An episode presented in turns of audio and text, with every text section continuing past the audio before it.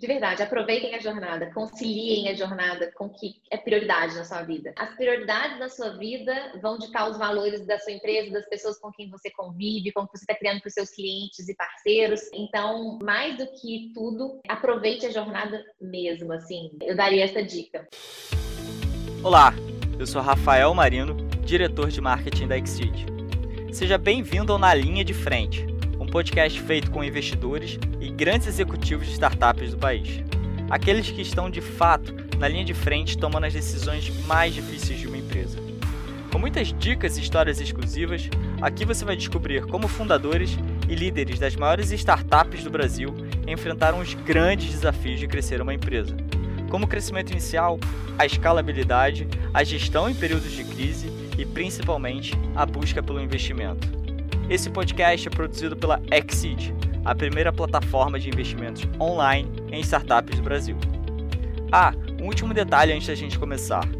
Sabemos que muitas vezes a gente precisa errar para poder evoluir, e nesse programa não será diferente. Portanto, vou te pedir um favor. Caso tenha gostado do episódio, vai ser muito legal se puder compartilhar ele no seu Instagram. E marque arroba Investimentos. E-Q-S-E-E-D Investimentos. Nos diga o que achou. Ficaremos super felizes em saber suas opiniões e principalmente suas críticas. Então, vamos lá? Aproveite esse episódio.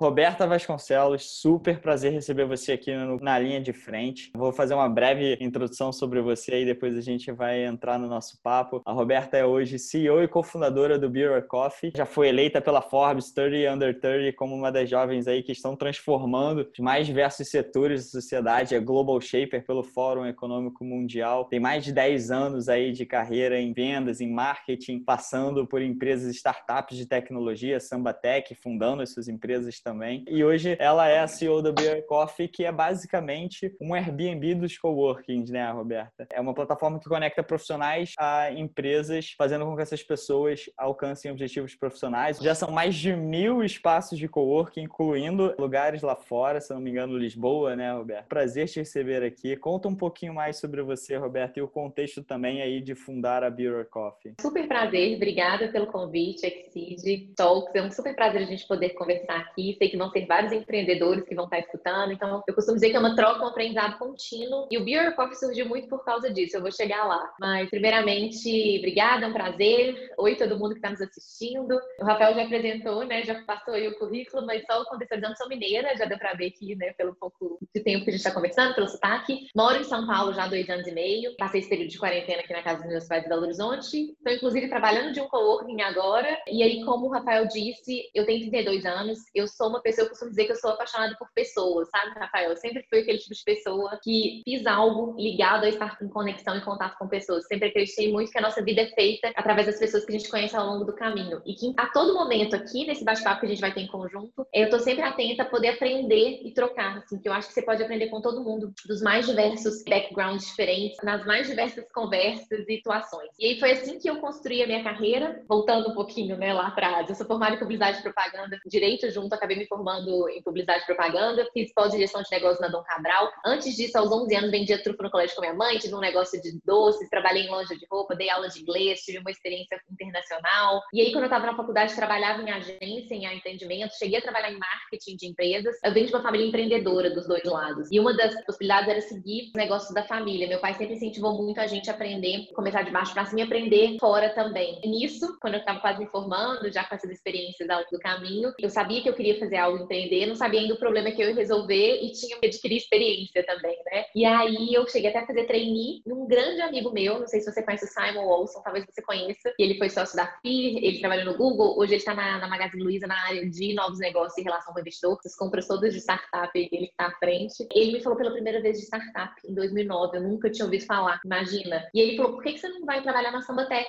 que é uma startup de Belo Horizonte, eles estão contratando, e mandei meu currículo, entrei como estagiária na época, eu estava quase me formando, e foi uma grande escola para mim. Aprendi muito sobre como eu era nova, eu tinha 21 anos e precisava vender para CEOs e diretores de grandes empresas e abertura, né, que uma startup tem hoje em dia em grandes empresas no, no corporativo não é comum naquela época, então a gente tinha que se provar muito. Eu aprendi muito a importância do networking, de cultivar uma rede de relacionamento desde essa época até nas outras startups que a gente teve. Tiveram pessoas que viraram amigos, mentores, clientes, então assim, a importância de ter me conectado com essas pessoas também de maneira a construir uma rede de networking.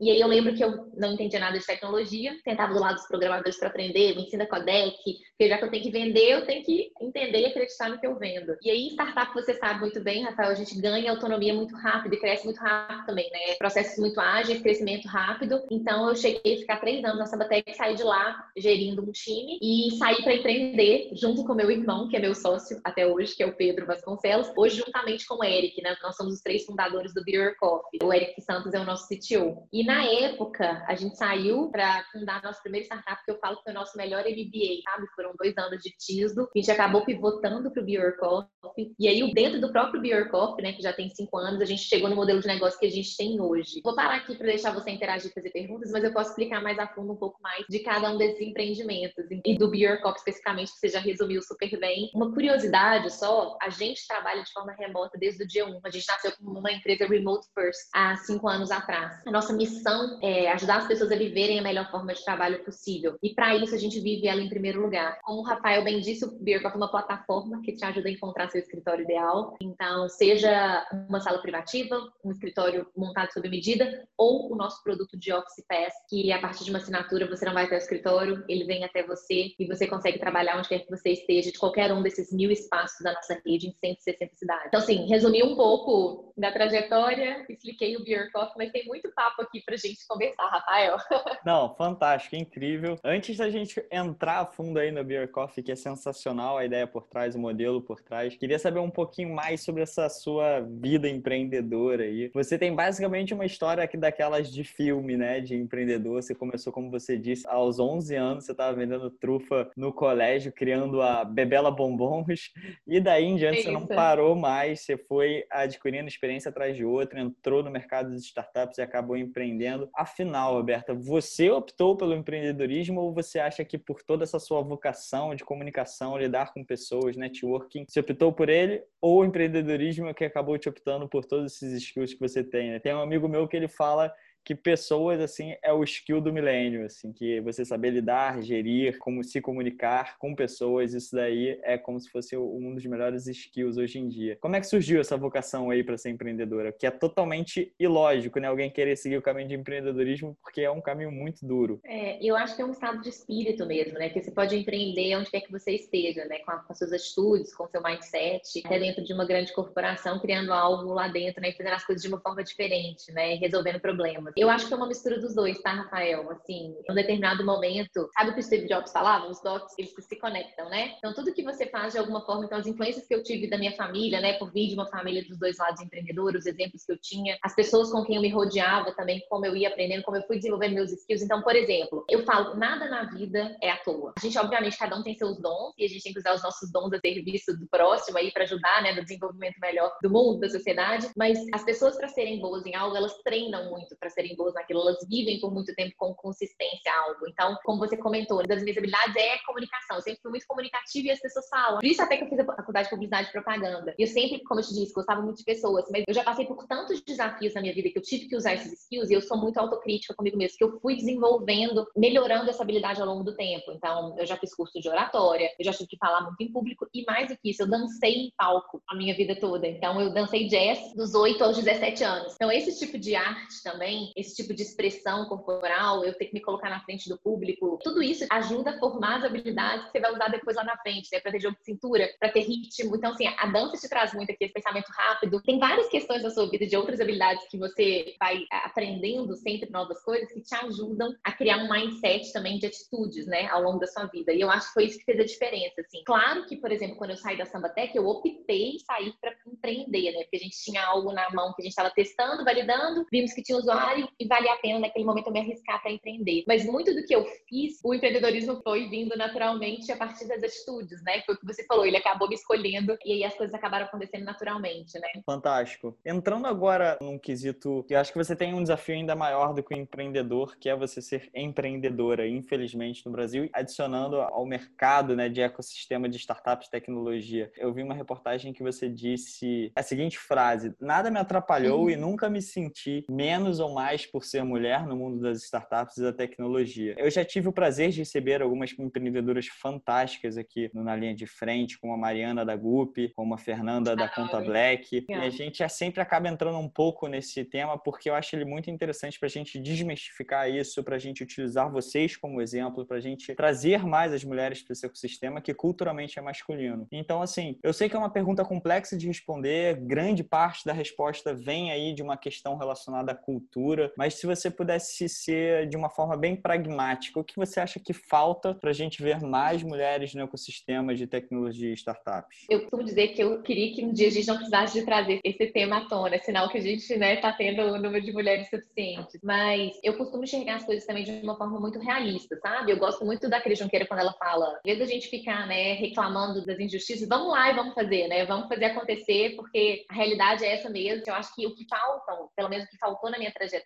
que eu gostaria de ver mais, são mais isso que vocês estão fazendo é muito bacana, de trazer conteúdo, trazer histórias, trazer exemplo, porque eu acho que isso incentiva outras mulheres também a falar, putz, é possível, sabe? Eu, eu vejo pelas minhas amigas. Quando eu comecei, ninguém sabia o que era startup e ao longo da minha convivência com elas, não só startup, mas empreendedorismo em si mesmo. À medida que a gente ia conversando, ia trocando, eu vejo ao longo do tempo várias outras amigas que foram sendo inspiradas a ter coragem, a entender que na verdade a gente podia trocar e aprender de uma forma conjunta. Existiam formas de encurtar caminhos a partir de conversas que a gente podia ter, de como conciliar, né, todas as funções, equilibrar a vida pessoal e profissional. Então, assim, o que eu acredito que é muito importante, eu vejo até por mim mesma, sabe, Rafael? Todos os meus mentores ao longo desse tempo foram homens, os mentores pessoais que eu tinha. Quando eu entrei na samba, assim, tinha eu e mais uma mulher. Mas eu vejo que hoje no Beer Coffee, a gente tem mais mulheres do que homens na empresa. A gente é uma empresa de base tecnológica. Então, eu já vejo essa mudança acontecendo. E muito porque cada vez mais eu vejo as mulheres numa, numa posição de liderança, de voz, tendo oportunidade de ser exemplos para outras mulheres, mentorias acontecendo entre mulheres, que é muito importante essa troca que existe entre a gente, né? Existem questões intrínsecas à nossa maneira, que é importante que a gente tenha um ambiente de confiança para poder trocar. O que eu acredito que eu gostaria de ver mais é o que vocês já estão contribuindo para fazer. Então, te agradeço esse ambiente de fala, que não só as mulheres, né, possam se ajudar, mas eu costumo dizer que a complementariedade que é o bonito da história. Então, assim, não sei se foi pela maneira que eu vivo e enxergo o mundo, essa frase que eu falo é muito verdade, né? Por mais que eu vivesse situações e que todas nós provavelmente já vivemos, todos nós, né? Assim, independente, né? Situações que podem acontecer ao longo do tempo, eu nunca me vitimizei nesse sentido, sabe? De achar que eu era mais, menos. Até na minha maneira de ser, assim, você pode ser doce e firme ao mesmo tempo, né? Você pode falar numa reunião que, olha, o meu instinto me diz para fazer isso. Por mais que existam os números, existe a parte emocional na tomada de decisão também. É importante que todos nós tenhamos o nosso lado feminino e o nosso lado masculino, né? Em equilíbrio. Eu acho que o equilíbrio que é o bonito. Mas respondendo de uma forma muito objetiva e pragmática, mais exemplos e mais troca de conhecimento de qualidade. Assim, você falou assim, ah, a sua história é um filme, mas ela é um filme de, ela não é um filme de romance, né? Tem várias histórias ali por trás que eu acho importante a gente falar. Mais importante é falar o que, que não deu certo. Eu me senti insegura, quando eu me senti com crise do impostor, o que, que eu fiz. Então, assim, é importante a gente saber, poxa, isso aproxima, sabe? Somos seres humanos também, isso pode acontecer comigo também. Então, eu acho que é dar o exemplo e se tornar vulnerável, trazer a realidade como ela é, sabe? Trazer a verdade das coisas, não romantizar muito, sabe? O empreendedorismo, o sucesso e as métricas de vaidade de uma startup, sabe? A gente está realmente ali para ver o resultado acontecendo de fato. Então, assim, eu iria por essas duas linhas: exemplo, conteúdo real, né? Como as coisas são, para a gente poder trocar de verdade e se ajudar. Fantástico. Eu, pelo menos, vejo como um baita custo de oportunidade você não ter mulheres em liderança, você não ter uma representatividade nesse sentido, porque você está deixando talento, pontos de vista diferentes que certamente vão agregar no seu negócio de fora. Quando você tá, só tem determinado grupo de pessoas, você fica com aquela visão míope, né, de que você acha que é certo. Hoje é um dia até incrivelmente especial para nós, Exceed, que a gente teve o nosso primeiro case de exit. Ah, parabéns! Que legal! E assim, eu vou te falar, da grande maioria dos nossos empreendedores que abriram rodada na Exceed, a grande maioria, mais de 90% é homem, o nosso primeiro case de exit é exatamente uma mulher. Então, assim, acho que uma vitória aí multiplicada ainda por ver uma mulher sendo o primeiro caso de retorno financeiro dos investidores Fantástico. Exceed. A Stephanie Fleury, que é a líder, a CEO da Dindin, que foi comprada pela Bradesco. Então, assim, eu acho que isso corrobora um pouco com o que você falou, né? Mais, case, mais exemplos e é isso que a gente quer ver acontecendo mais no ecossistema de tecnologia e startup. Só para aproveitar o que você falou, e eu acho que a diversidade, custo de oportunidade e a vantagem competitiva em todos os aspectos. Assim, a gente tenta olhar muito isso para dentro do Beer Coffee. Isso está dentro dos nossos valores, a diversidade. Hoje a gente tem diversidade de idades, então a gente tem uma Head of Love, que ela é mais velha propositalmente, coincidentemente ela é minha mãe, mas tem uma lógica para isso acontecer. Ela é uma pessoa mais experiente que a gente, ela tem uma troca. E por mais que ela não tivesse o contexto da tecnologia, ela aprendeu, porque isso é fácil de aprender. Os skills que ela tinha com pessoas, isso é o mais difícil, isso precisa de tempo. Então, que ela agrega hoje pra gente, diversidade em cultura, em nacionalidade, em gênero, raça. Eu acho que tudo isso é o que você falou, né? Isso compõe um pensamento coletivo muito melhor, uma troca, assim, de ideias que são pontos de vista diferentes. Então, parece que bater mais no mesmo, é um pouco óbvio, todo mundo tá falando disso, assim como todo mundo tá falando, né? Tem que ter mais mulher, mais representatividade, mas é importante, assim, a gente vê no dia a dia o tanto que é, é bom, assim, o tanto que faz diferença, sabe? Para nossas discussões, para as nossas soluções que são criadas, assim, isso é muito bom. Mais ações, né? Mais cases, mais exemplos, eu concordo totalmente. E aí, aproveitando, entrando na, no, no Beer Coffee, né? Eu li que surgiu, e até você estava falando é, sobre essa questão que vocês pivotaram e acabou surgindo o Beer Coffee, ele surgiu de uma oportunidade que vocês encontraram no negócio anterior que vocês tinham, né? A Tisdo, enquanto vocês não encaixavam 100% no modelo de negócio, vocês viram que a essência da empresa era basicamente o network, e aí vocês perceberam que não existia nenhuma empresa que conectasse pessoas com objetivos profissionais. Isso me faz refletir um pouco sobre o mindset né, que existe aqui no Brasil de, de pessoas que pivotam o seu modelo, que mudam completamente, ou que falem, ou enfim, que isso é visto até como um fracasso aqui no Brasil e lá fora, nos Estados Unidos, na Europa, isso é visto como, sabe, uma puta experiência que engrandece os empreendedores. Aqui no Brasil, a gente acha que se uma pessoa fundou uma empresa e ela não chegou até o IPO com aquela empresa, ela fracassou. E lá fora, essa cultura completamente oposta, super valorizado, né? Alguém que tentou disruptir alguma coisa e acabou seguindo outros caminhos. E eu queria saber, você sentiu isso ao deixar a Tisle fundar a Beer Coffee, mudar? Existe esse preconceito de uma forma geral na sua vida? Ou inclusive até de fundos de investimento, por exemplo? De fundo de investimento, não. Os bons, né? Porque eles entendem exatamente esse mindset, assim, que pessoas que não têm tanta experiência, não. E eu até hoje, eu olho, se eu vou contratar alguém que a pessoa já tentou, já falhou, eu olho isso com excelentes olhos, assim. Acho que é, é maravilhoso. E até teve uma vez, Rafa, é engraçado você falar isso, eu tive a oportunidade de participar de um programa no Vale do Silício e eles estavam falando, né, assim, um dos fatores que eles estudam pelo Vale do Silício o que é, enfim, tem toda a questão, né, faculdade, de give back, de acesso a conhecimento, acesso a talento, densidade de pessoas, pessoas, mas um dos fatores é que vem pessoas de várias regiões e é muito mais fácil você falhar longe da aprovação de familiares e amigos, um dos fatores da pesquisa. E um brasileiro, a gente é muito preocupado com aprovação social, né? Então acho que é por isso também um dos fatores de, do que a falha, né, não é valorizada nesse sentido, vem muito da, da nossa cultura mesmo. Mas pelo contrário, assim, eu acho que com amigos e familiares, sim, ninguém entendia o que estava acontecendo, era difícil de explicar, né? Pessoas leigas, assim, com certeza existe um preconceito. E as pessoas têm a tendência de achar que a pessoa que está tendo sucesso foi do dia para noite, né? Aí você olha a história atrás dela, né? Teve muita coisa que já aconteceu. Mas fundos de investimento, os bons não, pelo contrário, eles viam isso com excelentes olhos, sabe? Pelo aprendizado que a gente teve e pela experiência que a gente adquiriu ao longo do caminho. Eu acho que existe uma linha muito tênue do empreendedor saber até onde ele tem que abrir mão do sonho dele, sabe? No sentido de não ficar pegado à ideia e ser muito fascinado em trazer a solução para o problema. A gente tem que ser fascinado em resolver aquele problema. Se a gente estiver vendo ali que o problema que a gente precisa resolver é outro, que aquilo a gente vai trazer uma solução para resolver aquilo, às vezes você não pode saber o momento certo de mudar ou de abrir mão de algo. É muito importante. O Pripas, né, do Cuba, ele fala, né? O, o empreendedor tem que ter a perda calculada ali, né? Você tem que ter até onde você vai testando e validando algo, né? Você tem que ter isso claro, né? Para saber separar muito bem até onde é sonho, até onde é realmente o que você está vendo ali de métricas, o que está funcionando ou não. Então, com a gente foi isso que aconteceu, assim. E foi muito importante a gente ter tomado essa decisão da forma que a gente tomou e foi muito baseada nos números que a gente estava vendo, nas oportunidades do mercado, no que a gente acreditava. Você comentou rapidamente aí, né, do Tisdo e do Beer Coffee. O grande aprendizado, tanto o Tisdo, né, quanto o Beer Coffee, quando eles surgiram, a gente era uma plataforma B2C voltada para o usuário final. O Tisdo, especificamente, com muitas características de rede social e apesar da gente ter uma base de usuários grande, a gente tinha um desafio de engajamento e a gente fechava projetos, né? A gente não tinha um modelo de negócio recorrente. Então foram aprendizados dessa época e por isso que a gente fala que tudo que a gente errou no TISDO, a gente não errou no Beer Coffee, né? Então isso foi muito importante. Mesmo o Beer Coffee, quando a gente começou, foi exatamente um aprendizado do TISDO, a gente começou com um Tinder de negócios, né? Então para conectar uma pessoa através de um café, de uma cerveja, para gerar negócio, trocar conhecimento, contratação. Às vezes a pessoa que você precisa estar muito próxima, olhando muito próximo e conversando com os usuários, a gente via que as melhores conexões aconteciam em espaços de coworking como Cubo, Google Camp, e os espaços de coworking começaram a pedir para a gente para se cadastrar na nossa rede para a gente levar pessoas até lá. Eles também são ambientes, além de você poder trabalhar, de se conectar com pessoas. Eventualmente até falavam, olha, deixa o pessoal do Coffee trabalhar aqui um dia, conhecer meu espaço. A gente já trabalhava desse espaço há muito tempo. A gente começou a estudar um pouco essa questão dos formatos de trabalho, desse mercado especificamente, né, de escritórios flexíveis de coworking no mundo. E a gente entendeu que ali havia um problema grande a ser resolvido e que não tinha uma solução na América Latina que fosse um marketplace, uma plataforma que conectava, né, quem estava buscando escritório com os escritórios flexíveis. Foi daí que muito rapidamente, quando a gente viu isso e viu os números e a nossa visão do Beer Coffee que a gente estava fazendo como plataforma B2C, que a cada interação a gente ganhava um pouquinho para cada conexão e a gente precisava ter milhares de, de conexões para escalar, B2C, enfim, todos os desafios, a gente resolveu testar num final de semana, assim, numa landing page, coisa bem rápida de MVP com a nossa própria base. A gente viu que teve aderência para as pessoas irem trabalhar dos espaços e a gente começou de fato a mudar o modelo de negócio do Beer Coffee até chegar no que é hoje. E hoje a gente é voltado para empresas, né, Rafa? Então hoje a gente atende empresas como iFood, Banco Inter 99, Algar, Mafre, Roche. Então a gente foi do B2C para o B2B também, né? Que foi para a gente um grande ponto de virada para a gente conseguir escalar e crescer. E foi nessa época que a gente recebeu um investimento do Kiskulen, que é fundador do Booking, que investiu no Gimpass, na Hotmart.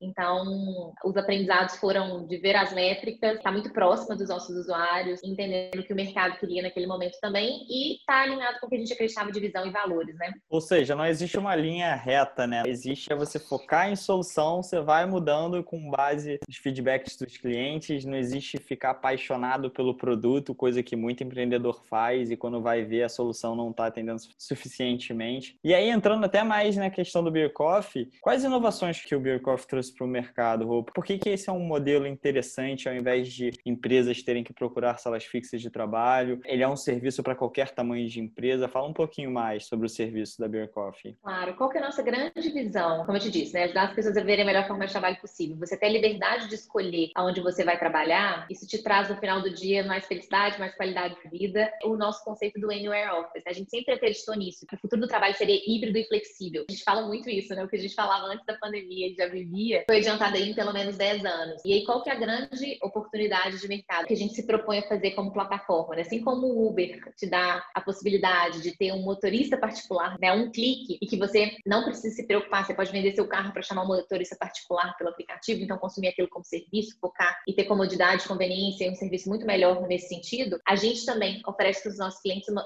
melhor forma de se ter escritório, de se trabalhar, que é a partir de você poder ter escritório em qualquer lugar. Então, ao invés de você ter um espaço que você pode usar, você tem mil espaços em 160 cidades, onde quer que você esteja, de acordo com a sua mobilidade, sua rotina do dia. Se é um espaço perto de casa, se é um espaço perto da escola da sua filha, se você viajou e precisa de um espaço para trabalhar. Então, a gente né, vê dois movimentos aí acontecendo muito fortes, né? Com a adoção aí do trabalho remoto, o aumento disso, né? Todas as empresas estão repensando seus formatos e espaços de trabalho para eles se tornarem híbridos e flexíveis, em menor ou maior grau, né? Todas as empresas, dependendo da cultura, vão adotar isso. Então, com isso, as pessoas têm mais necessidade, que é o movimento de close to home, de trabalhar perto de casa, e a gente costuma dizer que o home office é uma das modalidades, né? De você trabalhar remotamente. Trabalhar remotamente é você trabalhar de qualquer lugar, com acesso à tecnologia. E aí a gente tem uma série de questões que acontecem. São problemas invisíveis, né? Problema em infraestrutura, internet, ficar sempre no mesmo lugar. As pessoas não aguentam, nós somos seres sociáveis, né? Ficar no mesmo ambiente todos os dias, a gente precisa de ver gente, estar num lugar que foi feito para você trabalhar com infraestrutura, com produtividade. E a gente sente falta de trabalhar com pessoas da mesma equipe. Nada nunca vai substituir o espaço físico, o espaço físico sempre vai existir. E aí um outro ponto que já era uma tendência de mercado, Rafa, é justamente o crescimento dos escritórios flexíveis. Então, quando a gente olha para o mercado de real estate comercial no mundo, que é um mercado de trilhões de dólares, o mercado de escritórios flexíveis, que nada mais são que os co-work, e que lá atrás eles começaram com empresas pequenas, e esse movimento já acontecia antes da pandemia, mas agora mais forte ainda, de grandes empresas adotando esse modelo, que é basicamente o seguinte: para que, que eu vou investir em CAPEX, que é obra no meu espaço, comprar móveis, colocar internet, água, café, se eu posso ter algo que está pronto, que eu posso consumir como serviço, customizado para mim, seja uma sala que já está pronta no espaço corpo, ou uma laje que vai ser customizada para mim, ter contratos mais flexíveis,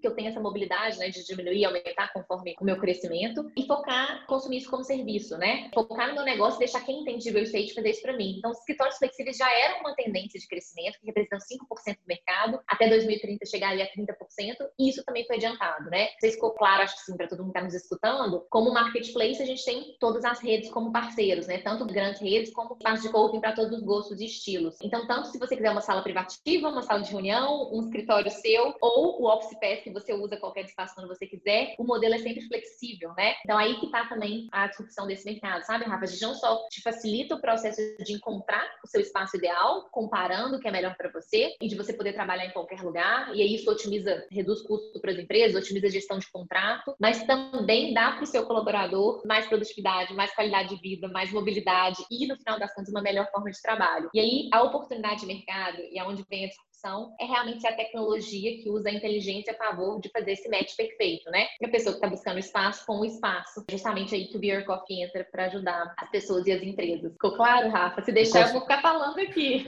Ficou super claro. E um ponto curioso que você falou aí sobre home office, sobre a pandemia, eu vi que dados do, do censo coworking em 2018, muitos coworkers eram pessoas egressas aí de uma rotina chata de home office, né? Vocês acreditam que o home office de hoje hoje é o futuro coworker de amanhã ou isso não se aplica a uma realidade pós-pandemia? Até você vê no, no, ponto de vista de arquitetura residencial, isso já vai mudar. Mas mesmo que mude e que as pessoas passem a ter, né, nas suas casas, espaços adequados para trabalhar, o que é ótimo, como eu te disse, mais uma vez, eu poder acordar e escolher de onde eu vou trabalhar, hoje eu preciso ficar em casa, porque meu filho está em casa e eu preciso ficar com ele e eu tenho uma rotina X, né? E eu vou ser mais produtiva ficando daqui. Isso é ótimo. Mas as pessoas não aguentam, por isso que é importante as pessoas saberem. Eles são invisíveis invisíveis no primeiro momento, sabe? Mas eles vão surgir. Por isso que os escritórios nunca vão deixar de existir físicos. O que vai acontecer é que eles vão sair do tradicional para esse modelo flexível que eu comentei com você, de contratos mais curtos, espaços vão ser ressignificados. Então, uma cadeira vai ser usada por mais de uma pessoa e a questão do distribuído, da pessoa poder usar outros espaços. Por que que eu vou te falar isso? Entrando especificamente no home office. É claro que ele se torna, assim, nessa jornada Era, um espaço de trabalho e as empresas têm que se preocupar com o bem-estar do colaborador lá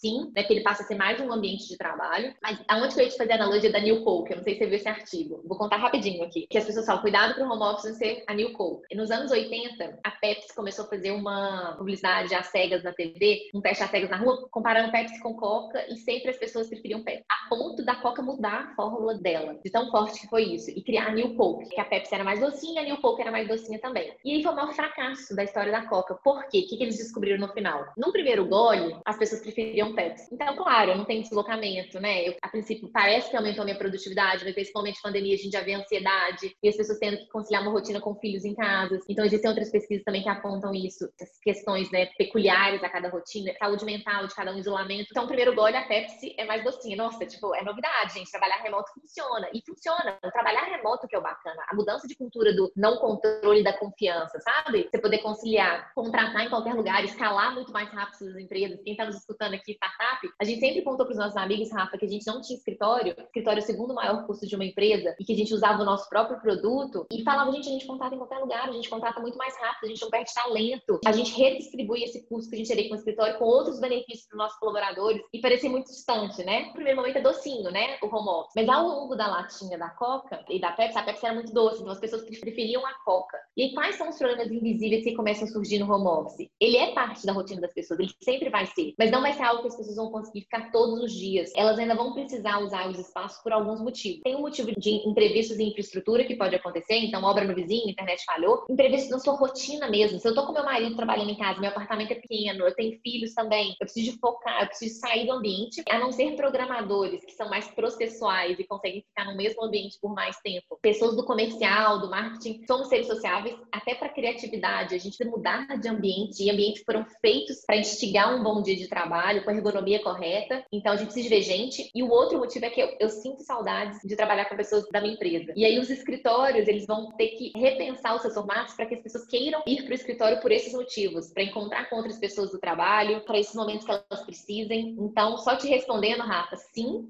o home office ele é parte dessa jornada em New Office. As casas do futuro e já agora os projetos já estão considerando ter o home office, mas mais uma vez, tudo é equilíbrio. O futuro é híbrido e flexível. Não é nem 100% um, nem 100% outro. E aí que tá a questão de entender a rotina de cada um. Então, essa é a nossa visão, é isso que a gente entende que já tá acontecendo, vai acontecer cada vez mais, assim que as pessoas, né, já estiverem retornando. Então, te respondi, Rafa.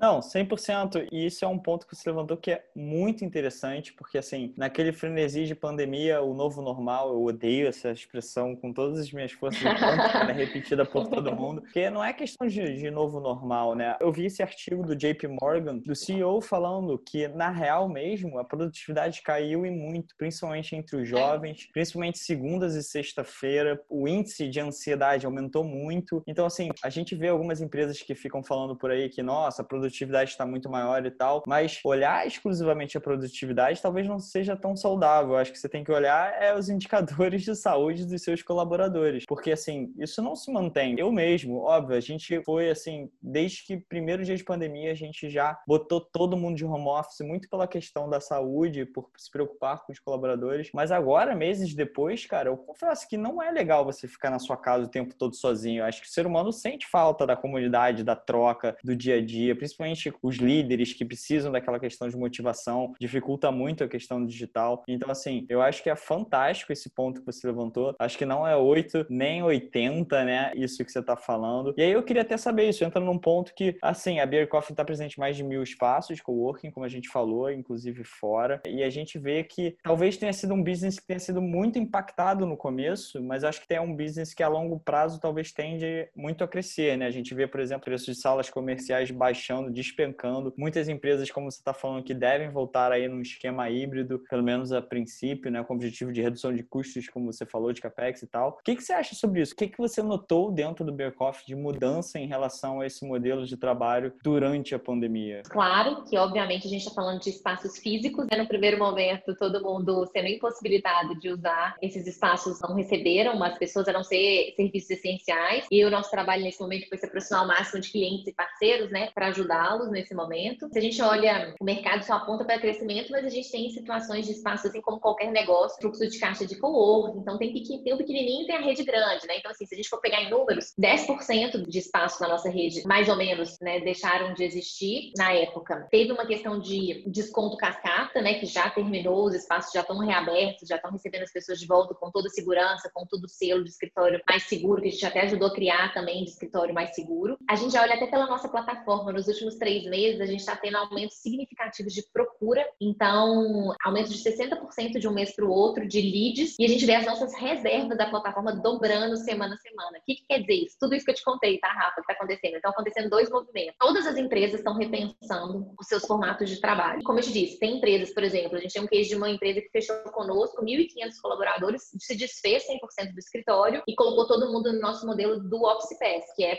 olha, vocês têm mil escritórios que vocês podem usar em qualquer lugar, e aí eles já estão muito utilizando próximo de casa ou em espaços que eles combinam de trabalhar em conjunto. O outro ponto desse mercado, as empresas que estão deixando seus, seus escritórios tradicionais e migrando para um modelo de escritório flexível, diminuindo a sua estrutura, que é o que a gente chama de hubs ou squads, que é o formato do novo escritório, que são espaços que eles vão ser utilizados por mais pessoas. Cada cadeira vai ser utilizada por mais de uma pessoa, porque a pessoa vai revezar. Ela vai ficar todo dia do escritório, ela vai usar a casa, outros espaços na região também. Então, as perspectivas de crescimento do mercado, como eu te disse, o mercado representa 5% do mercado trilionário de real estate comercial. Ele iria chegar até 30% em 2030. Isso foi adiantado. E o que está acontecendo também é que esse crescimento ele se dá por pessoas que estão fazendo isso pela primeira vez, que são proprietários de lajes comerciais. Eles estão entendendo que esse é um modelo que as empresas e as pessoas estão buscando de criar e construir uma oferta sob demanda, sob medida, que também pode ser utilizado por outras empresas depois, porque se aquela empresa vai ficar com menos contrato, vai fazer um contrato de 10 anos mais, vai fazer um contrato menor, eu vou construir algo que consiga ser modular, porque eu vou ocupar com outras empresas depois, né? Conseguindo prover flexibilidade em todos os sentidos. Então, flexibilidade de contrato, flexibilidade do redesenho dos espaços. Então, até se for ver do ponto de vista arquitetônico, tudo que você for fazer, faça sem consiga,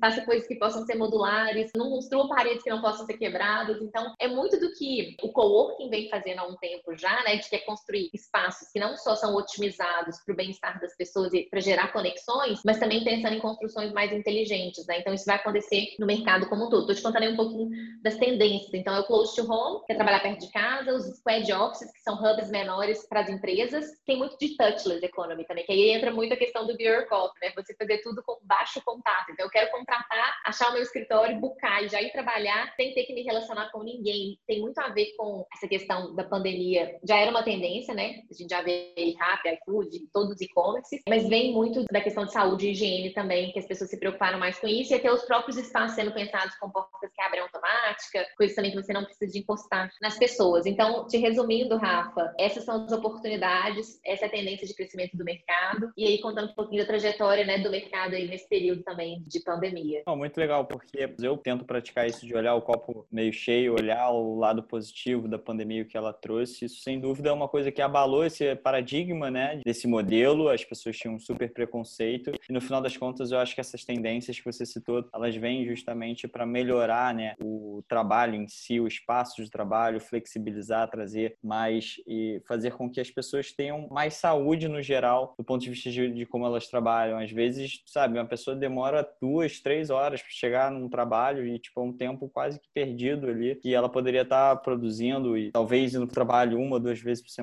e não tendo que ir todo dia. Enfim, eu acho que isso tudo vem para quebrar o paradigma e trazer o bem. Eu queria complementar duas coisas disso que você falou que vem mudar para o bem, não a curto prazo, mas olhando aí tendências a médio e longo prazo, até de cidades serem remodeladas, né? com essa diminuição do trânsito, a não aglomeração em grandes centros, ainda vai, ainda tem a procura pelos grandes centros, porque os grandes centros foram feitos para trazer conveniência para as pessoas, mas tem muito uma questão de tendência também de espaço sem ser em grandes centros, né? em regiões periféricas também. Muito desses espaços sendo vistos como um hub de, não só de pessoas, mas de serviços mesmo, sabe? Plugados a eles, de conveniência, para que a experiência das pessoas seja ainda melhor no ambiente de trabalho. E aí eu, eu vou trazer só uma coisa, uma curiosidade simples, mas assim, é interessante a gente pensar até do ponto de vista social também, de conexões entre as pessoas. Muitos casamentos surgem em ambiente de trabalho. Né? As pessoas se conhecem, porque trabalham todos os dias juntos, a gente consegue apontar aqui várias empresas que as pessoas namoram, casam. E aí tem um artigo que eu li outro dia que questiona isso, né? Isso vai diminuir, porque como as pessoas vão encontrar menos, mas que isso vai acontecer em outros espaços, isso nunca vai deixar de acontecer. Então, num coworking vão ter diferentes empresas trabalhando e esses relacionamentos vão continuar acontecendo. Esses espaços vão ser ainda mais necessários do ponto de vista também de conexão e comunidade, né? Não no primeiro momento a gente está falando de saúde e segurança, mas já né, tem o distanciamento social, mas já está funcionando com toda segurança. Mas é, é interessante pensar isso a longo prazo também, né? Tudo vai se adaptando, né? E não significa que vai ser para pior e geralmente a gente caminha para melhor. Pelo menos assim eu espero e acho que essa mudança vem para isso. Eu também, Rafa, Lisa. Uma pergunta polêmica mais voltada ao business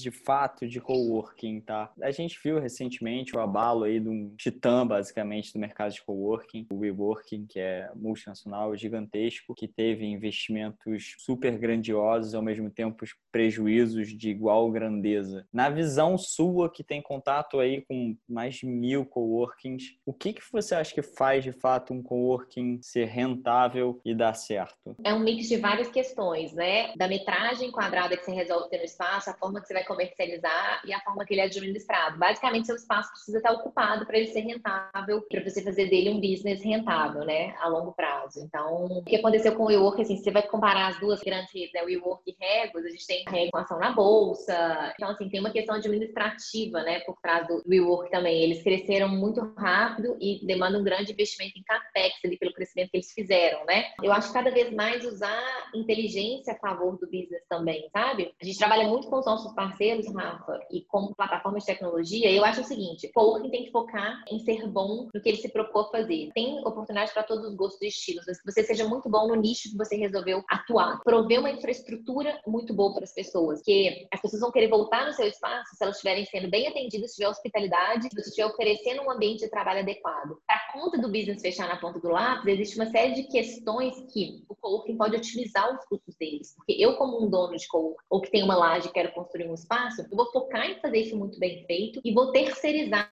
o meu comercial, o meu marketing, usar plataformas que já existem tecnológicas, eu não vou inventar roda, né? Eu vou conseguir otimizar meus custos internos, exatamente o que o coworking faz pelos clientes, que é, olha, foca no seu negócio e deixa quem entende disso fazer isso para você. É o que a gente fala com eles sempre, Beercoff como plataforma, a gente é uma plataforma para eles de marketing, comercial, a gente leva o cliente, toda a parte de contrato. Então, tudo isso faz com que eles reduzam os custos fixos deles, a gente consiga aumentar a margem deles, né? E aí, cada vez mais, eles se tornando especialistas em como melhorar a construção do metro quadrado, em como fazer otimizado e melhor, em como conseguir fazer significar um espaço para que o custo de obra seja menor. Então, isso vai fazer com que cada vez mais eles criem um playbook do espaço deles que pode ser usado por mais de uma pessoa e eles sejam especialistas nisso, que eles são muito bons. No nicho deles, na hospitalidade deles. E essa questão do network effect, eu vejo muito valor também, de eles estarem associados a uma rede. Eu sei que eu estou vendendo muito meu peixe aqui, Rafa, mas é o que a gente acredita mesmo, sabe? Porque cada vez mais que vai ter valor para as pessoas, eles estarem distribuídos. Então, por mais que eu escolha um espaço para estar, se eu estou plugado numa rede, eu estou fornecendo para o meu cliente que ele possa usar os espaços em outras redes também. O que, que eu quero dizer com isso? Usar a tecnologia a favor, com inteligência. Então, assim, eu vou construir num lugar que eu sei que tem demanda. Eu sei que a plataforma está falando que tem demanda ali. Então, eu posso construir aquele espaço sob medida para o cliente depois que eu já tenho um cliente interessado. Eu posso customizar depois que eu tenho um cliente interessado. Meu risco é menor. Eu posso estar numa plataforma que me cobre na adimplência. Então, assim, são várias questões que ajudam esse mercado a crescer de forma mais sustentável. E, mais uma vez, proprietários, os donos, quem cuida do business de coworking, que é um business né, físico que demanda construção, fazer isso muito bem, o que eles são bons em fazer, e na hospitalidade. Essa é a nossa visão, sabe, Rafa? Para que o business tenha sucesso, que ele tenha consciência na administração ali também. Perfeito. Nada melhor do que uma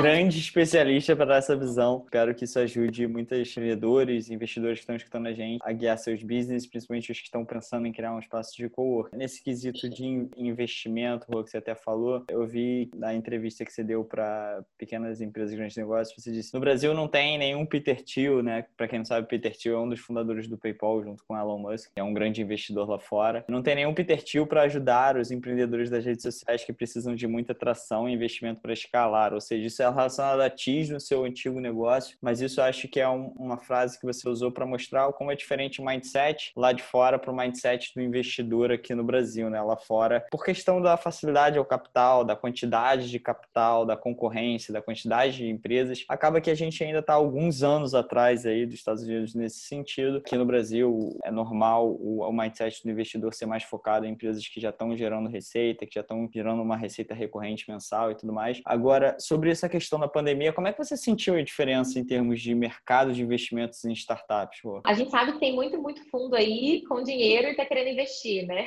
A gente está ciente disso nesse momento agora. Não sei se do ponto de vista do empreendedor no primeiro momento de pandemia, não sei que ele estivesse precisando para fluxo de caixa, era interessante, porque o valuation dele naquele momento estaria sendo questionado devido às incertezas, porque era incerteza para todo mundo. Era uma incerteza que ninguém nunca viveu antes, sabe? Era um buraco que nem sabia onde é que ia ser, né, Rafa? Naquele momento, eu particularmente, o Beer Pop, a gente estava prestes a levantar um round, a gente não optou estrategicamente por não levantar. Eu lembro direitinho, assim, quando o nosso investidor, ele está no London. Lá eles estavam na frente, né, nesse momento de crise. Então, a gente não tinha, né, começado aqui o lockdown ele mandou uma carta para todos os investidos, falando: olha, o que eu aconselho vocês a fazerem em momentos de crise? E a gente nunca tinha passado por uma crise, 32 anos, nem você, né, Rafa? Uma pandemia é algo comparado a um estado de guerra. Então, realmente, assim, é aprender o que fazer, né? A gente não tem resposta para nada e aprender em conjunto. E eu aprendi muito nesse período, escutando as pessoas que estavam próximas de mim, trocando com outros empreendedores. E ele falou várias coisas. Daí, primeiro momento é fluxo de caixa, vai sobreviver. Então, assim, olha aí, tipo assim, como se fosse o pior cenário até onde todo mundo tem pista para ir. A gente conseguiu, no nosso caso, preservar todos os nossos colaboradores, né? Mas esse foi um primeiro ponto, assim, que todo mundo começou a olhar para isso muito de perto, né? A gente viu agora, né, a Vetex levantando, alguns segmentos que tiveram grande crescimento. A gente sabe que estão muito hot para esse momento e que os fundos estão com dinheiro para investir, essa é a verdade. Do ponto de vista do empreendedor naquele momento, a não ser que ele estivesse precisando, né, para uma questão de fluxo de caixa, não era interessante ele captar naquele momento. Eu conversei com vários amigos meus naquele momento sobre isso. E aí eu acho também tem um custo de oportunidade. Então, se você está prevendo vendo que seu mercado vai crescer muito depois também, você não pode perder esse custo de oportunidade, é muito importante você ter essa consciência de que isso nesse momento vai ser importante para te alavancar, né? Eu acho que essas foram as coisas mais importantes que todos os empreendedores startups começaram a fazer. Do ponto de vista de investimento, me conta um pouco aí, Rafa, o que você está vendo agora? Porque eu acho que esse cenário agora é diferente daqueles três primeiros meses de crise ali, né? Que as coisas ficaram um pouco paradas, né? Tudo deu uma paralisada e agora a gente já está vendo os movimentos acontecerem. Sem dúvida, eu acho que os investidores ficaram muito mais criteriosos, os valuations, né, foram impactados de alguma forma. Na Exceed mesmo, a gente viu no momento ali do ápice da pandemia, houve um freio, assim, em termos de investimento, né? E depois, com o passar de alguns meses, as coisas começaram a melhorar, a bolsa começou a dar uns sinais mais positivos. A gente, por exemplo, abriu uma rodada no mês passado que fechou em uma semana, assim, muito rápido, uma rodada de 2 milhões. Legal. A gente vê que, pelo menos, os nossos investidores, né, eles tinham essa demanda reprimida, né? O, e, e, e, por conta também de indicadores macroeconômicos, digamos assim, Selic é 2% e tudo mais, os investidores agora vão ter que procurar novas saídas para investir, né? Não adianta ficar lá naquele 15% que tinha antigamente, que hoje em dia não vai ser o suficiente. Então, as pessoas estão começando a procurar. Isso para que seja muito bom, né? Pelo nosso modelo de negócios de investimento em startup qualificadas. A gente tem um público super qualificado nesse sentido. Então, a gente vê isso como muito positivo, porque as pessoas vão começar a abrir os olhos para diferentes ativos financeiros, né? Então, desse ponto de vista, foi um baque inicial. Concordo com o que você falou. Fundos, por exemplo, estão com liquidez. Acho que no primeiro momento eles olharam para dentro para olhar para suas investidas e fazer. Isso, para ver o que precisava de ajudar ali, né? E do ponto de vista geral, dos investidores em geral, acho que agora a galera está tendo que procurar outros meios de investimento. E aí entrar numa próxima pergunta para você: como é que é a Rô como investidora? Se você costuma investir em startups, se já conhece esse modelo de equity crowdfunding, o que, que você acha aí que esse tipo de investimento contribui para a economia aí como um todo? Eu sou super a favor, já fiz um outro investimento em startups pequenas, assim. Acredito muito, como você disse, né, diversificar o investimento e o custo de oportunidade. Mas mais do que isso, quando a gente fala do Peter Thiel, tem o PayPal Mafia, né? E são ciclos, né, que vão acontecendo no ecossistema do país, como você disse. Por tempo também, os empreendedores, né, que tiveram saídas de sucesso, que possam reinvestir no mercado também pela expertise que eles têm, então é o Smart Money, para ir criando esse ecossistema também de inovação e de crescimento no país. Apesar do momento de crise, a gente sabe que nesse momento é muito propício para empreender, para surgirem várias empresas que estão resolvendo problemas, né, neste momento. Como você disse, né, tudo na vida tem um copo cheio e um copo vazio. Enquanto existem algumas pessoas que sofreram muito, inegável, a gente vê muitas pessoas inovando nesse momento, achando soluções criativas e criando coisas novas, né? Então tem muita oportunidade aí. Então, assim, Rafa, sou super a favor, super incentivo, vou dar uma olhada nas startups de vocês. Enfim, a gente tem investidor anjo, lá atrás foi super importante pra gente e até hoje está com a gente. A gente sabe o tanto que isso faz diferença no momento que você está precisando ali alavancar o seu negócio. Esse ponto que você tocou é muito curioso. A gente vê na nossa base de investidores, a gente vê muitos empreendedores, né? Que a galera que passou por isso sabe o retorno que pode dar tem aquele, aquele, aquela vontade né, de, de, de give back, né, de, de, e, e, e, obviamente eles enxergam valor no, no que uma startup se propõe a fazer, no retorno potencial que pode gerar, mas eu acho que isso, com o passar do tempo, vai se cada, cada vez mais concretizar esse modelo de investimento, muito talvez até puxado por empreendedores, tanto investindo pelo Exceed, ou a gente vê hoje empreendedores criando fundos próprios, enfim, acho super interessante. Deixa eu só dar um exemplo aqui, o tanto que eu acho isso importante, e não é só dinheiro é muito mais do que isso, né? É importante para esse feedback, mas a importância de você estar com pessoas próximas que já passaram por isso e podem te ajudar de diversas formas. Aqui, eu estou no Orb, que é um espaço de inovação de BH, do Banco Inter, MRV e, enfim, várias empresas, igual o Cubo. E aí tem uma startup aqui que foi feito um fundo no São Pedro Vale, com alguns empreendedores, e aí foram vários juntos para investir nessa startup, que é a Meta Energia. O que tem de mais importante nisso que foi criado no ecossistema, independente do ticket que cada um investiu, a pessoa que está ali, tanto de conhecimento o que pode agregar, porque já passou para aquela pessoa. E aí a gente vê constantemente como isso ajuda. Rede de contatos, o grande ganho no final do dia dele ter esse fundo de empreendedores que investem nele é que o caminho dele está sendo bem encurtado, sabe? E o potencial que eles têm, que acontece todos os dias, de conexão de pessoas que são apresentadas, até para os próximos rounds dele, de clientes, de pessoas que são especialistas em determinados assuntos que encurtam o tempo dele de aprendizagem, que é a questão do Smart Money, isso não tem preço, sabe? Isso que eu acho que é o principal dessa visão de empreendedores que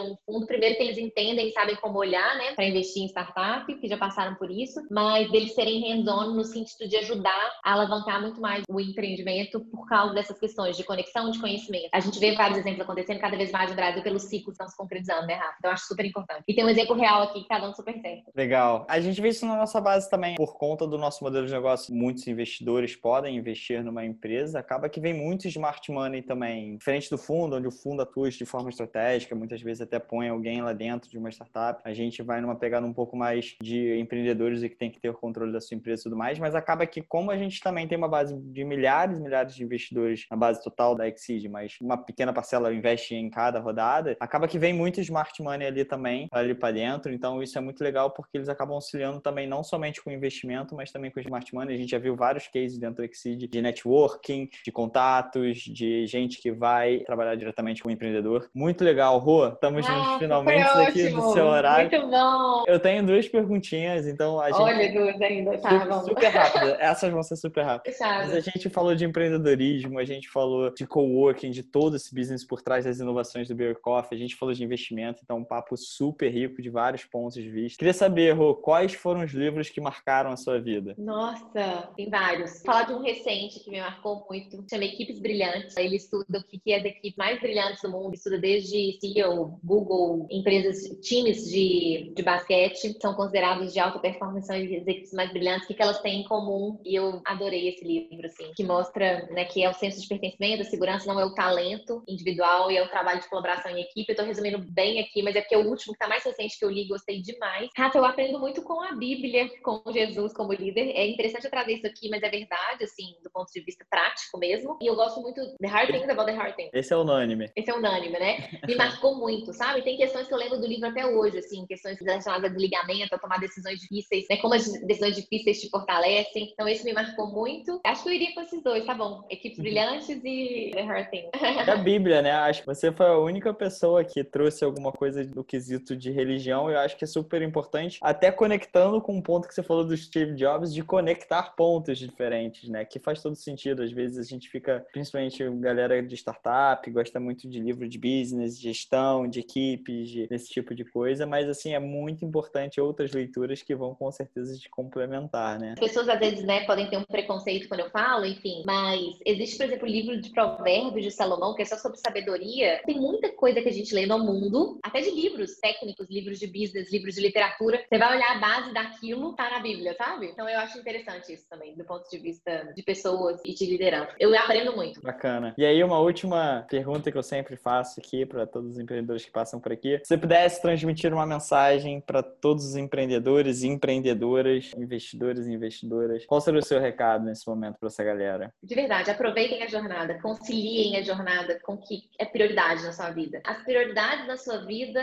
vão ditar os valores da sua empresa, das pessoas com quem você convive, com que você está criando para os seus clientes e parceiros. Então, mais do que tudo, aproveite a jornada mesmo, assim. Eu daria essa dica. E aí, para mim, o mais importante são as pessoas que estão nela com você, porque isso te ajuda no seu aprendizado do dia a dia, na formação da pessoa que você quer se tornar e o que você quer passar para o outro. Então, o vai lá e faz é sempre, né, o que eu falo, mas eu acho que o principal que eu daria hoje é aproveite a jornada. Fantástico, Rua.